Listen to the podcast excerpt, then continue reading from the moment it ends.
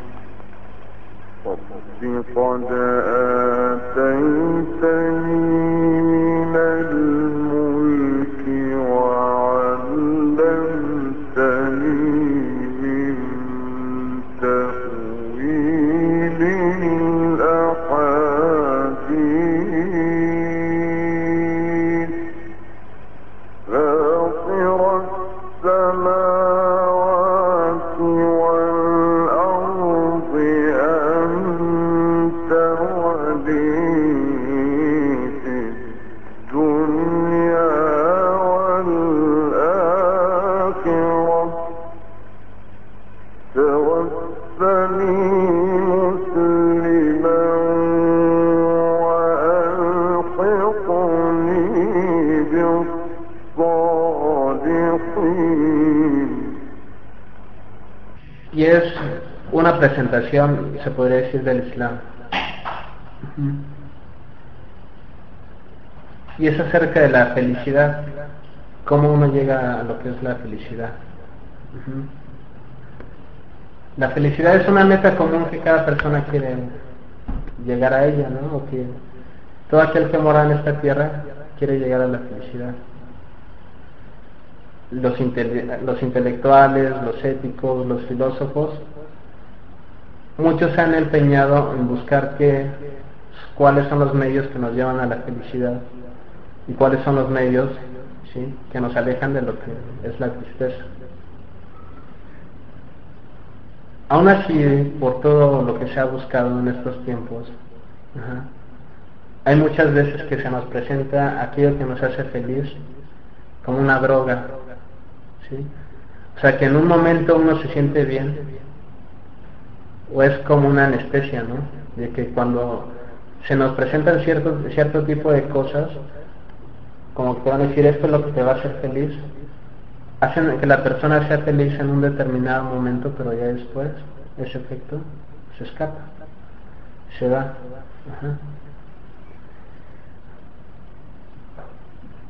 Nosotros debemos de saber de que la verdad debe estar libre de deseos. Cuando una persona se le presenta algo que es verdadero, si esa persona se quita de todos los perjuicios que tiene, o de todos los pensamientos que antes tenía, debe aceptarla como verdad siempre y cuando se aparte ¿sí? de los perjuicios que tenía y la debe de aceptar como verdad, porque la verdad es clara. Ahora, eh, muchos psicólogos también han dicho que las personas que están más apegadas a la religión son las personas que son más felices. ¿sí?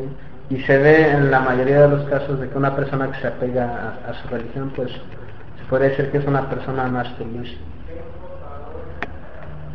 Nosotros cuando vemos el gran número de religiones y cuando nos ponemos a pensar en los fundamentos de estas creencias,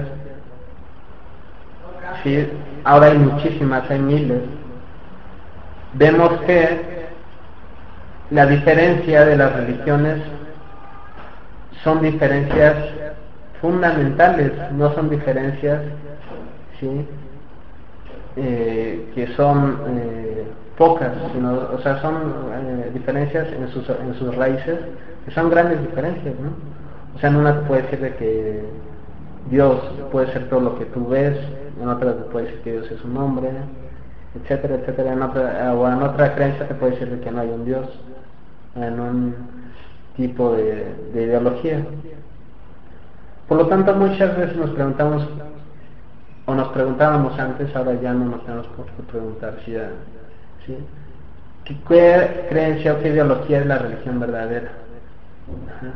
¿O cuál de todas esas eh, creencias que se nos presentan, pues es la que nos garantiza la felicidad en esta vida y en la otra? Ahora, antes de que una persona, y esto se lo deben de presentar a ustedes, a la gente que no sabe del Islam, es de que nosotros debemos de establecer principios verdaderos para dirigirnos a la selección de cuál es la religión verdadera. Hay un acuerdo común en todos los intelectuales, sean musulmanes o no,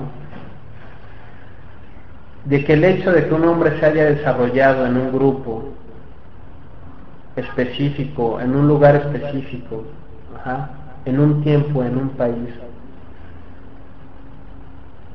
o el hecho de que sus padres hayan sido de tal religión, no es una prueba para que la religión de él sea la verdadera religión. ¿Me entendieron? O sea, de que alguien nazca con un determinado tipo de religión y que esa religión sale de sus padres, no porque esa religión sale de sus padres significa que esa religión es la religión correcta. Porque si eso fuera así, pues todas las religiones serían una religión correcta, ¿no? Sí, o sea, si alguien nace en la religión del budismo, si ponemos ese principio de que porque mis padres eran budistas, ya ese es el hecho de que mi religión es religión verdadera, ¿no? Y eso es lo que pasa ahora con muchas personas de que no aceptan el Islam, porque dicen es que mi papá, mi mamá, mi abuelita, mi abuelito y demás, ellos eran católicos, eran cristianos, y ellos estaban bien. Entonces, nosotros debemos de hacerle entender a la gente de que el hecho de que sus padres hayan tenido una religión no es una prueba de que esta religión que le eh, enseñaron a ellos sea la religión correcta. Ahora el intelecto y la razón es la que nosotros, los humanos, nos distingue, ¿sí? pues de la otra creación que hay en esta tierra. Y es como nos, debemos de poner a pensar, ¿sí? ok, de tantas religiones, ¿cuál es la verdadera religión? Y aquí es cuando uno habla con otra persona que no es musulmana, le podemos decir, vamos a dar un pequeño recorrido en todas las religiones, ¿sí? y vamos a ver de esta religión, de cada religión, cuál es lo que invita y demás, y vamos a escoger cuál es la correcta. Entonces a una persona no musulmana tú le puedes decir, dime cuáles son las particularidades de tu religión, o por qué tu religión es la religión verdadera. Ahora, a muchos cristianos, a muchos católicos de aquí, Ustedes le pueden decir eso, ok, vamos a empezar. Dime, dime, ¿qué es lo que hace que tu religión sea la, la, distinga de las demás? Muchos no saben. ¿sí? A muchos les va a dar pena. O les va a decir, eh, no, no, no, mejor empieza tú. ¿sí? Porque no conocen su religión. O no saben por qué su religión es la religión verdadera. O sea, y le, ok, eh, si dices que tu religión es la religión verdadera y demás, pues demuéstramelo y no van a poder demostrarlo, sino simplemente vamos a decirle, danos las, particulares, las particularidades de tu religión.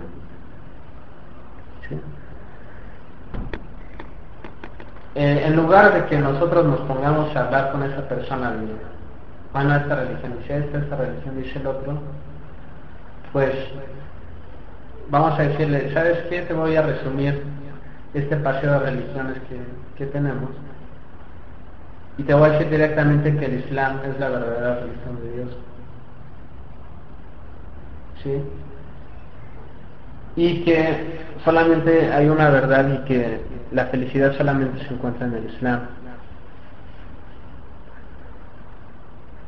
Por las particularidades que les voy a decir a continuación.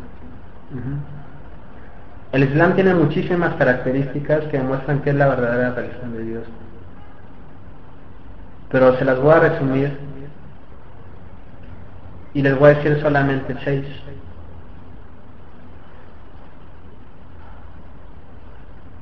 Ahora, mucha gente va a decir, no, no, no, ya tú quieres imponer tu religión o demás.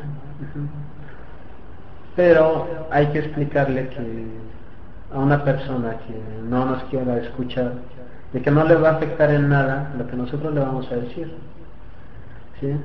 O sea, a una persona, si tú le hablas de algo no tiene por qué afectarle o que aprenda un poquito más ¿no? de, de aquello que tal vez te quiera rechazar. Ahora el que te diga, ¿por qué el Islam? Pues eso da muestra de que es una persona que, pues sí razona, ¿no?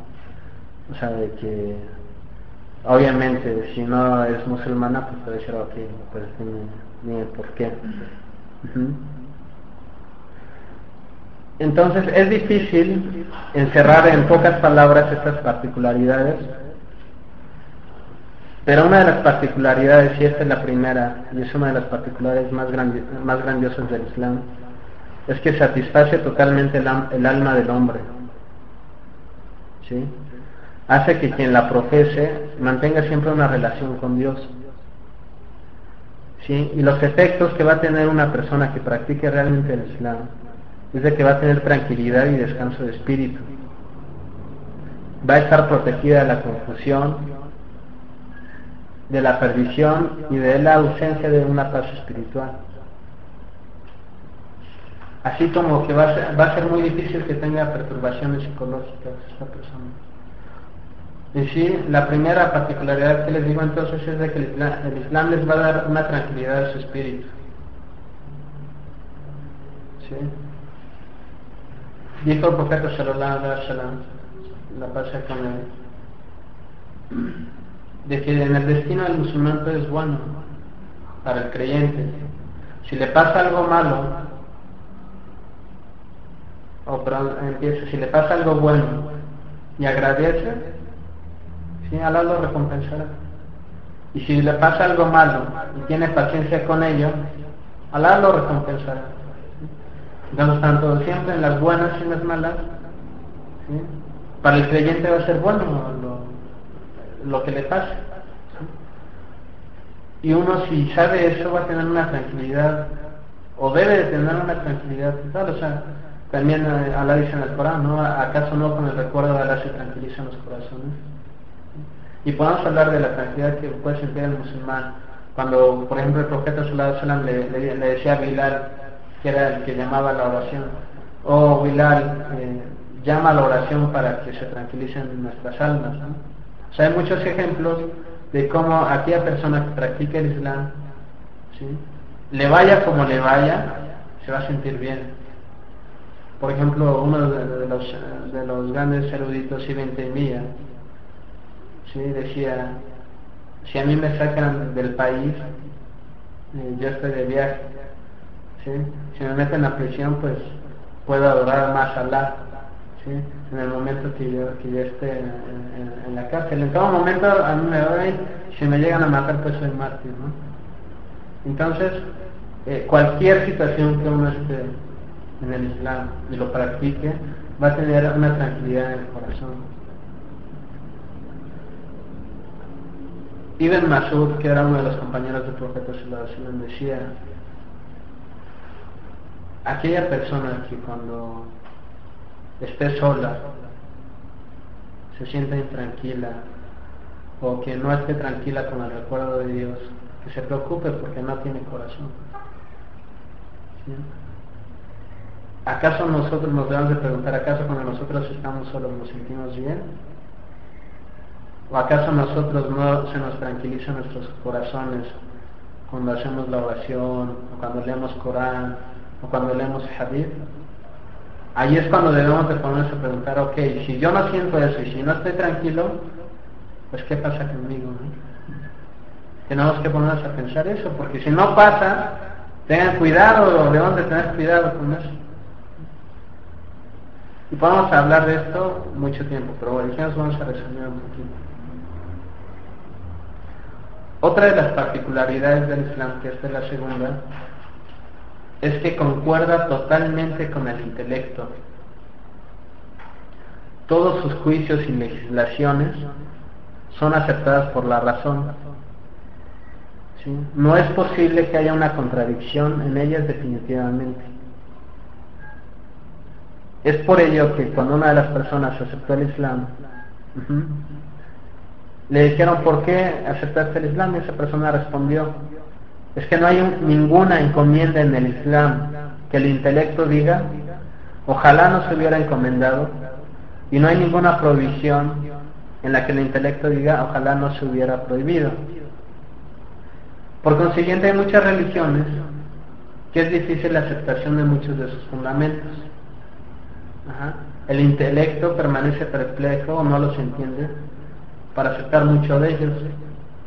En cambio encontramos que en el Islam, el Islam honra al intelecto, encomienda la reflexión y prohíbe la ignorancia y condena el seguimiento a ciegas. Un ejemplo de ello es, por ejemplo, Ibn Qayyim, otro gran sabio decía, él tenía un poema que decía, Ayahlun damu qatilun, ¿sí? Decía, la ignorancia es una enfermedad que mata.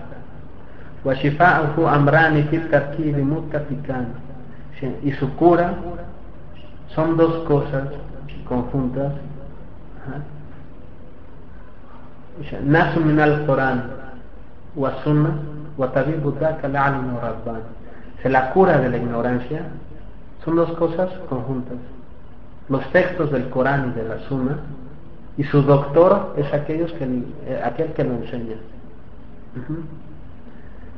En muchas religiones está prohibido preguntar por qué. En el Islam uno puede preguntar y el Islam mismo invita, o Alá en el Corán invita a que uno reflexione. Alá dice en el Corán, أَفَلَا يَتَدَبَّرُونَ الْقُرْآنَ لو كان من عند غير الله لوجدوا فيه اختلافا كثيرا si acaso no se ponen a reflexionar el Corán si, si fuera de otro que no sea Dios encontrarían en él muchas discrepancias ¿sí? nosotros no, son, no tenemos una creencia que dice uno más uno más uno es uno ¿no? ¿cuánto es uno más uno más uno? Tres ¿sí? entonces Alá en la naturaleza, en la creación, muestra a la ciencia, en las matemáticas, en lo físico, de que todo es perfecto, de que todo va de acuerdo a una ley, como para que en lo más importante dijera, lo más importante ustedes piénsenle, si no le entienden, pues no le entiendan, ¿no? O sea, pero lo más importante que es la religión o que es la creencia, pues yo no sé cómo le hacen, es algo. ¿Acaso no es algo totalmente razonable si Dios es uno, tú tienes una relación con Él y se acabó? ¿Sí? A un niño, si a un niño se le pone a hablar de los fundamentos de otras religiones o ideologías, pues el niñito se va a quedar viéndote como diciendo, ¿qué me estás diciendo? No, no, no, no entiende a uno, pero a un niño uno le dice, hay un solo Dios, ahí pídele, el niño entiende y, no hay no hay más que buscar o sea el Islam es algo fácil y honra el intelecto humano y eso es algo bien importante nosotros muchas veces al leer tal vez digamos bueno es que esto no, no lo entiendo o hay puede haber juicios del Islam si de que una persona cuando los lea decir bueno pero ¿por qué? ¿Sí? Y eso de los sabios a una contradicción, es una aparente contradicción. Tal vez cuando leamos un hadith y venga otro, ¿sí? uno encuentra una aparente contradicción, pero no las hay. Si uno encuentra una contradicción, aparente contradicción en, en los hadiths o en el Islam, es una de dos, porque no has buscado bien, o la segunda, porque no lo está razonando de la manera que se debe razonar. O sea, los mismos sabios dicen, tráiganme dos hadith que ustedes tengan aparente contradicción y les voy a demostrar que no. Hay varios libros, hay un, libro, eh, ahorita se, me da su nombre, pero tiene 60 salidas de con una aparente contradicción en un hadith. O sea, ya sea de que estaba abrogado, ya sea que un hadith es fuerte y otro hadith es débil, eh, ya sea que hubo una, un aumento en la transmisión del hadith, etc. No, en el Islam no hay contradicciones. Por lo tanto, no van a encontrar una, otra creencia que honra el intelecto tanto como el Islam y que invite a que el hombre razone como Alá en el Corán invita al hombre a razonar en el Corán. Alá en el Corán también dice, Afala eh, yanduruna el alibi que y si acaso no se fijan en el camello cómo fue creado. Y después dice, al cielo cómo fue elevado, y a la tierra cómo fue puesta. Eh, hay muchísimos ejemplos que Alá en el Corán invita. Inna fi khalqi samawati wal ardi, nahar. Ciertamente en la creación de los cielos y de la tierra, entre la diferencia del cielo y de la noche,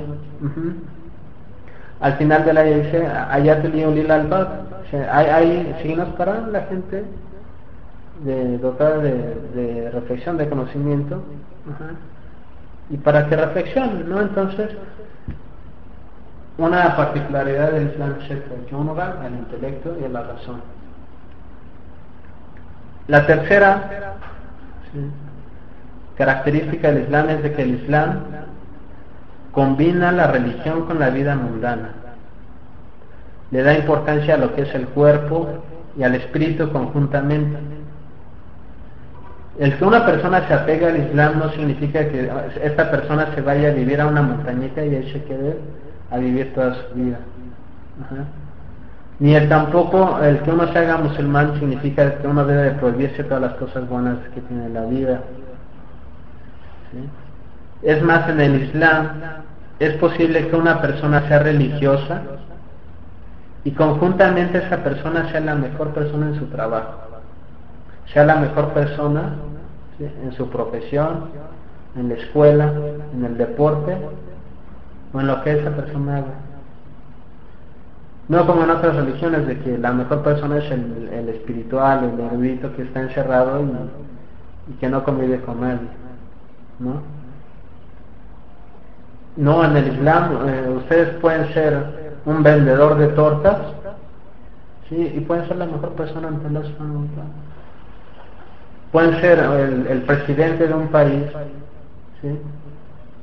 que gobierna con el Islam y ser la mejor persona ante Allah una batalla, ¿no?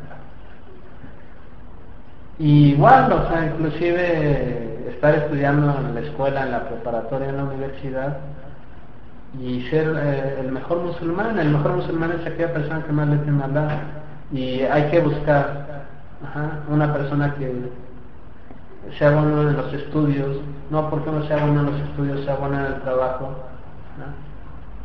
¿No? y no esté todo el, día, el, todo el tiempo rezando en la, en la mezquita, ¿sí? significa que esa persona que está rezando en la mezquita sea mejor que las demás. O sea, muchas veces, por ejemplo, si una persona trabaja y esa persona pone su intención de que con ese trabajo le va a dar de comer a su familia, le va a dar de comer a su esposa, ¿sí? Eh, esa persona puede ganar muchísimo más bendiciones que aquella persona que está en la mezquita nada más leyendo el Corán. Entonces eso es una característica bien importante del Islam también. Otra de las distinciones del Islam, esta es la cuarta, es que en realidad es una religión completa e inclusiva pues cada uno de los aspectos de la vida tiene un orden en el Islam. Dentro del Islam, cada problema tiene su solución. Y esta es la razón por la cual el Islam se puede aplicar en cualquier momento y en cualquier lugar. Y ahora, e, esta es la razón también por qué el Islam se está expandiendo muchísimo más que otras religiones, porque el Islam presenta la solución a cada, a cada problema. Comenzando desde los dictámenes de un juicio y la resolución de conflictos, abarca desde las ventas, las transacciones, ¿sí? las transacciones económicas, la organización social, las relaciones sociales, la vida matrimonial, los asuntos eh, al saludar, los modales en los caminos, ordena el comportamiento, del individuo consigo mismo cuando uno duerme, cuando uno come, cuando uno viste. Y todo esto, lo que yo, yo les estoy diciendo, no lo abarca de una manera general, sino de una manera detallada. ¿Sí? Hay cosas que el Islam abarca en los asuntos más pequeños que uno se queda asombrado ¿sí? de cómo los encierra y de cómo los explica. ¿sí? Por eso eh, nosotros como musulmanes desde al momento de ponernos el calzado está como el musulmán al momento de levantarse. De que uno se levanta tenemos que decir cómo levantarse al entrar al baño al salir del baño eh, al comer en todo todo el Islam lo, lo abarca ¿no? desde las relaciones internacionales hasta, la, hasta los modales de cómo comportarse en una clase, ¿no? También. Todo, todo, todo, todo. Por ejemplo, al, al momento de encontrarse con otro musulmán en un camino, ¿sí? O sea, dijo el profeta sallallahu alaihi eh, que el pequeño saluda al grande, y que aquel que va montado salude a aquel, o sea, montado en un caballo, en un transporte, salude al que no lo está. Que un grupo chico salude a un grupo grande. Hasta ahí el profeta sallallahu alaihi wasallam enseñó todo. Una vez estaba un hombre comiendo con su amigo y le dijo, a ver, ustedes dicen que en el Corán viene todo. ¿Dónde dice el Corán cómo hiciste esta comida? ¿Sí? Y el otro dijo, sí, el Corán está. Ah, ¿Te, dice cómo, hacer esta comida? Sí. sí. A ver cómo. Dice en el Corán, dijo el hombre, en el Corán, si ustedes no saben, pregúntenle a la gente de conocimiento. Entonces yo le pregunté a ese que él sabía cómo hacer la comida y le pregunté y me enseñó cómo hacerlo. ¿no? Entonces, el Islam abarca todo, todo, todo, todo. Cualquier problema que uno tenga, solamente de que uno busque, en el plan está. No hay necesidad de que nosotros eh, vayamos a, otro tipo de, ideología o se puede aprender de, lo, demás, pero en el Islam está todo. Esa fue la cuarta. Vamos con la quinta. Particularidad del Islam. Es que dentro de todos sus juicios procura el bien del hombre y protege los perjuicios. Pues todos los juicios del Islam regresan hacia el bienestar del hombre mismo. Un ejemplo es de que el Islam prohíbe el alcohol y las drogas. O sea, nosotros no decimos de que Jesús multiplicó el vino y ya por eso es que todo el mundo toma. Sí, esa es, mucha excusa que, da, que se da ahora en los cristianos, es porque, o sea, el daño que causa el alcohol y demás. No, o sea, y aquí regresamos a, un principio que se llama Qaida al-Kubra, se le llama el principio general del Islam. ¿Sí? Dice, esta regla es, esa regla es bien importante que uno la sepa, porque es fundamental. ¿sí? Dice esta regla, el Islam invita al bien.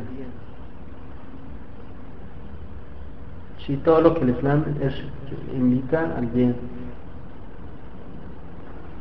o al bien que prevalece.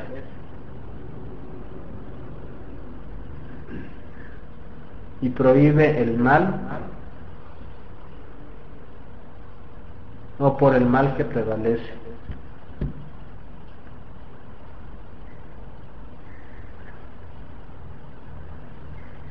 ¿Esta regla qué significa? De que si Dios invita algo es porque es un bien para el hombre. O puede, o, sea, dice que invita al bien al bien que prevalece, o se invita, se invita al, al bien que prevalece, puede ser de que haya cosas de que son totalmente buenas. Por ejemplo, el monoteísmo. El monoteísmo no tiene nada de malo, el, que Allah invite. ¿sí? O abudu rabbakum, adoren a su Señor, no tiene nada de malo. El que uno sea bueno con los demás tampoco tiene nada de malo. Pero hay cosas que el Islam invita, de que tal vez uno pueda ver ciertos perjuicios en ella. Por ejemplo, el, la oración. Uno es mal, el, el salar me va a quitar tiempo, eh, me va a quitar de mi trabajo y demás, pero y eso que no nos quita un poquito de tiempo. ¿Cuál es el beneficio de hacer el salario? El beneficio de hacer el salario es muchísimo más grande que el no hacerlo. O sea, es muchísimo más grande que el perjuicio que te quita los cinco minutos que la agarras al día cada vez que pasa el tiempo, ¿no? O sea, por ejemplo, el velo en la mujer. De que dice la, la muchacha, no, es que me da calor, o no, toda la gente se me queda viendo aquí, por ejemplo. Pero el beneficio de que tú traigas el velo es muchísimo mayor a que no lo traigas. ¿Por qué? Porque Alá en el día del juicio te va a recompensar. Eso viéndolo aquí. Pero en el día del juicio muchísimo mayor, ¿no? O sea, imagínense, por ejemplo, en la oración, regresando a lo de la oración. Nosotros rezamos cinco veces al día. Si no lo hacemos hay que intentarlo, hay que hacerlo. Cada día que pasa, imagínense si, Dios quiere, si nuestro rezo se, se, acepta, se le va aumentando a la balanza cinco oraciones. Son 20 minutos al día. 20 minutos, 20 minutos. Con una persona que no lo hace. ¿Sí? La balanza va subiendo, va subiendo, va subiendo, va subiendo. Pasa una semana y ya cuánto es. Es muchísimo más que una persona que no reza. ¿sí? Entonces tal vez nosotros eh, digamos es un perjuicio, pero no, o sea, esto, todas las órdenes a las que la invita es porque son bien para los hombres, son buenas para los hombres. Sí, todo lo que Alá prohíbe es porque es mal para los hombres. Y era lo que le decía el alcohol, las drogas. ¿sí? Cuando, a, a, me decía un doctor de, de la, la, gente que viene aquí a urgencias en los hospitales aquí en el Distrito Federal, pues la mayoría de esa gente es porque viene alcohólica, los accidentes que pasan en, en urgencias es por la mayoría de la gente que pues que se encontraban eh, alcohólicas, ¿no? Los accidentes automovilísticos, las violaciones, etcétera. Eh, ¿Por qué el Islam prohíbe también las relaciones sexuales fuera del matrimonio?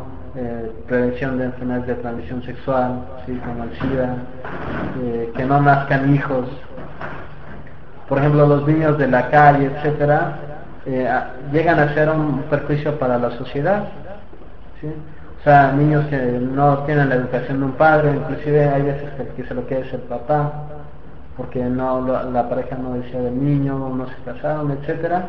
Esos son problemas que el Islam, si Dios los prohíbe por algo, no nada más es de que Dios prohíba por, porque Él quiere. ¿no? Ahora Dios puede hacer lo que Él quiera. Pero si pasa esto es porque eh, si, si ustedes les dicen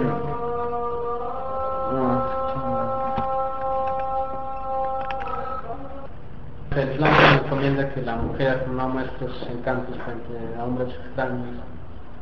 Es por la gran protección que se le da a la mujer, ¿no? O sea, nosotros no, no, o la mujer no es como una mercancía barata que se enseña frente a toda la gente. Sino es la mujer es algo muy valioso que hay que cuidar y hay que protegerla de hombres que no todos los hombres son buenos ¿no? sino hay hombres que son hombres perversos y no les importa sino satisfacer sus deseos sea por encima de la bondad de una mujer ¿sí? por el valor que ella tiene la pureza de ella entonces cuando a una a una persona se le pregunta o a nosotros se nos pregunta así como musulmanes, ¿por qué Dios invita a esto? Lo primero que se nos debe venir a la cabeza es porque no sea un bien para nosotros, aunque no lo sepamos. Y si ustedes dicen, si les preguntan, ¿por qué Dios les prohíbe esto? Lo primero que se nos debe venir a la cabeza es porque es un mal para nosotros. ¿no? Por eso Allah en el Corán también dice, tal vez ustedes deseen algo, pero ese, eso lo que ustedes desean es malo para ustedes.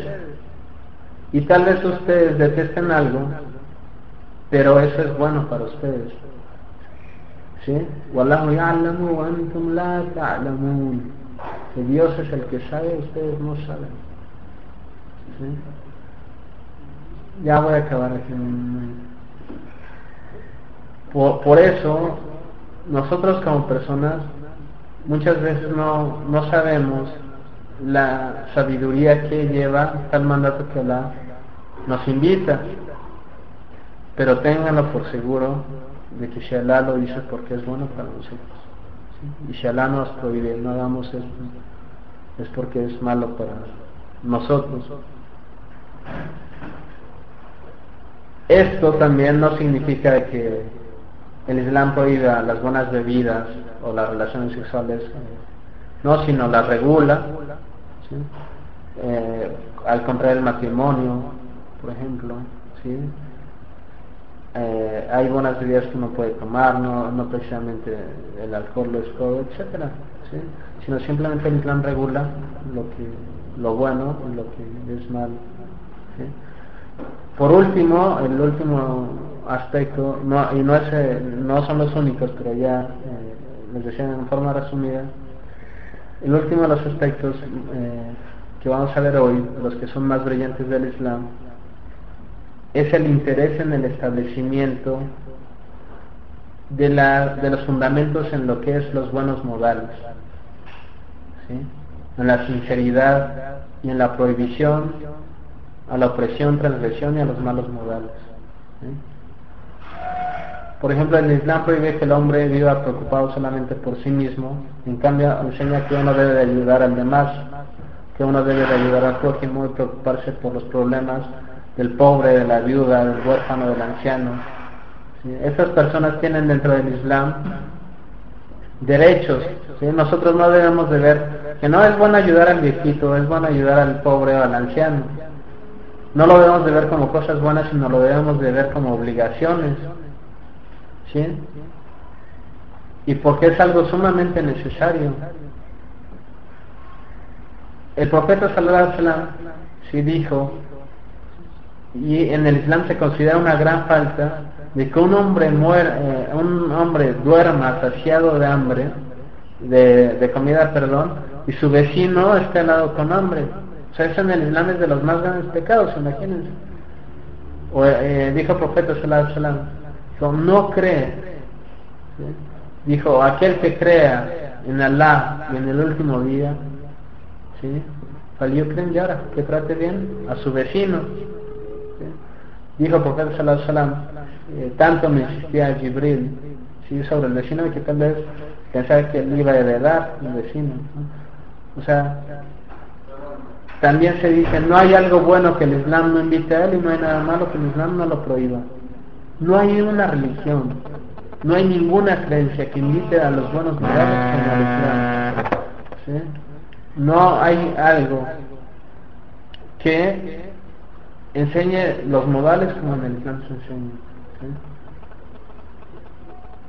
Y eso se puede ver a través de pues de los hadiths del profeta sallallahu en el Corán. Imagínense también, esto se ve en lo que es la misericordia con los animales, por ejemplo. Cuando uno va a sacrificar a un animal, por ejemplo, se, se prohíbe que uno afile el cuchillo dentro del y el, anima, el animal vea, o que uno sacrifique eh, a un animal enfrente del otro, ¿no? Así como si se haría que el animal muera dos veces, ¿no? El Islam prohíbe eso. O sea, en los aspectos más detallados del Islam ¿sí? invitar a, a los mejores modales. Y con esto terminamos la clase de hoy. ¿sí? Allah sabe más. وصلاة وسلام على نبينا محمد وإذا أراد الله بقوم